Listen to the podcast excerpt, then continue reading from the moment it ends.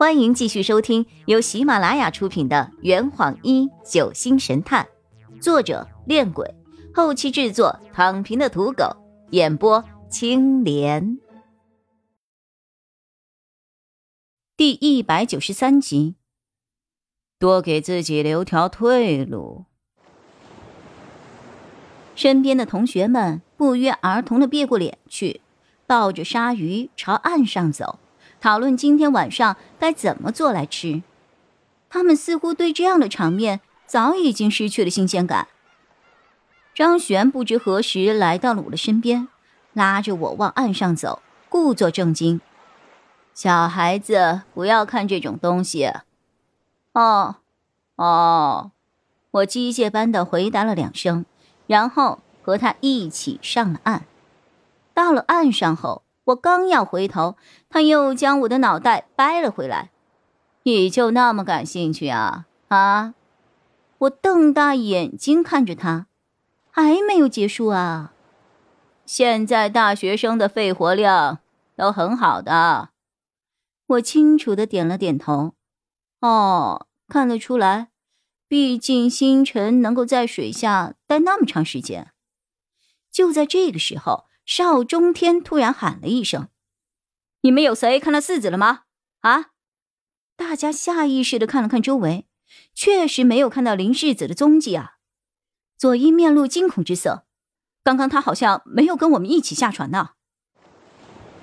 此刻，扬帆号露在水面上的部分就只剩下一个瞭望台了，大家又突然紧张的看向了海面，再次。陷入了惊恐之中。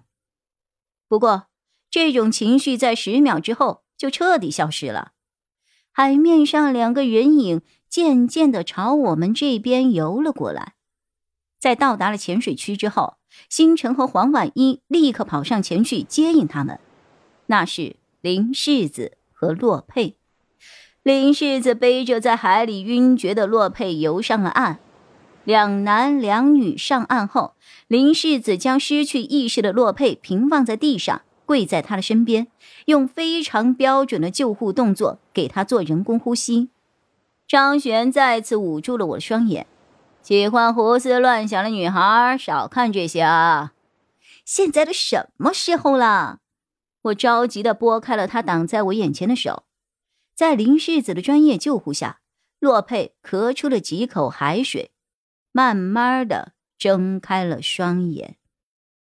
太好了，终于没事儿了，所有的人都安全的登上了陆地。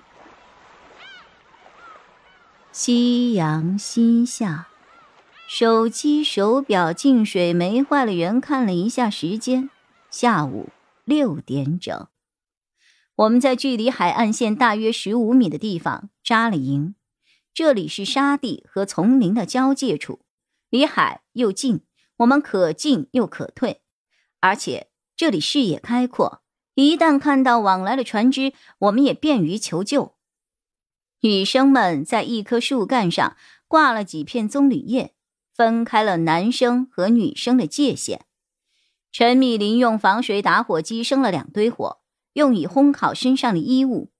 除此以外，他还用军用刀。劈了很多的藤条和木片，分别当做绳索和引火物。他将吊床挂在树上稍作休息，用军用茶缸给自己加热了一壶水。到这个时候，我才彻底明白过来，原来陈米林带上船的那些逃命物资，加起来就是一套野外求生装备啊！黄婉一搁着叶莲调侃着：“米林。”你是预言家吗？居然能够预测到我们会流落荒岛，还专门带了这么多的野营装备。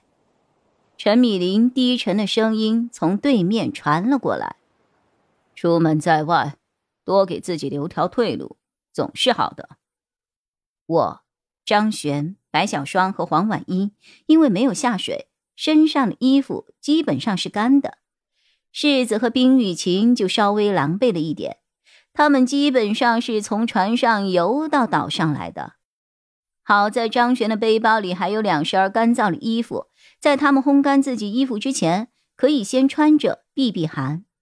唯一不妥的是，林世子的身材实在是太高了，张璇的衣物穿在他的身上，基本上都变成了超短裙和露脊装。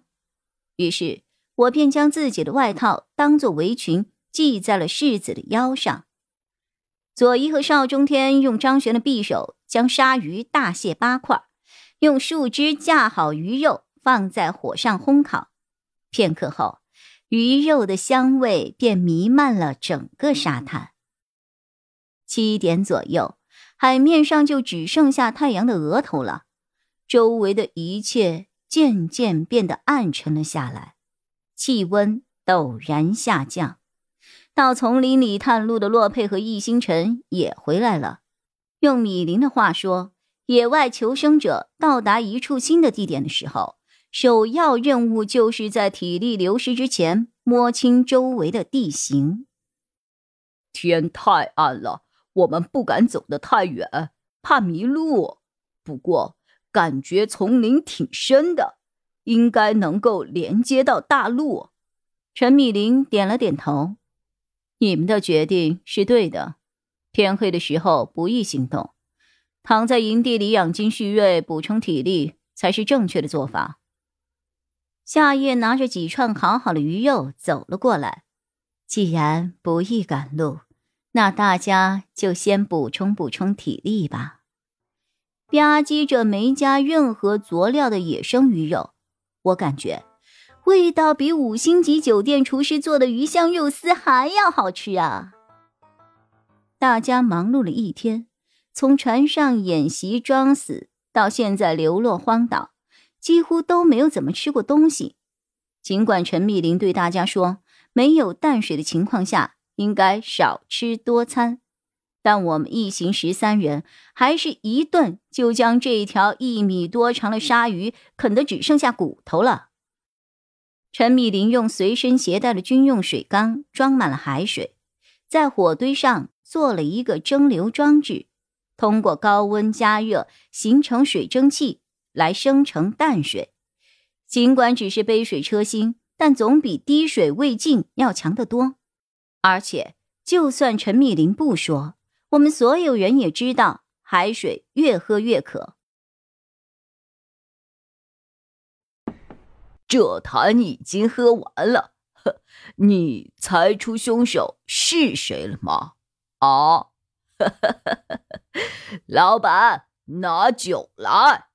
呃呃，更多精彩，请关注青莲嘚不嘚。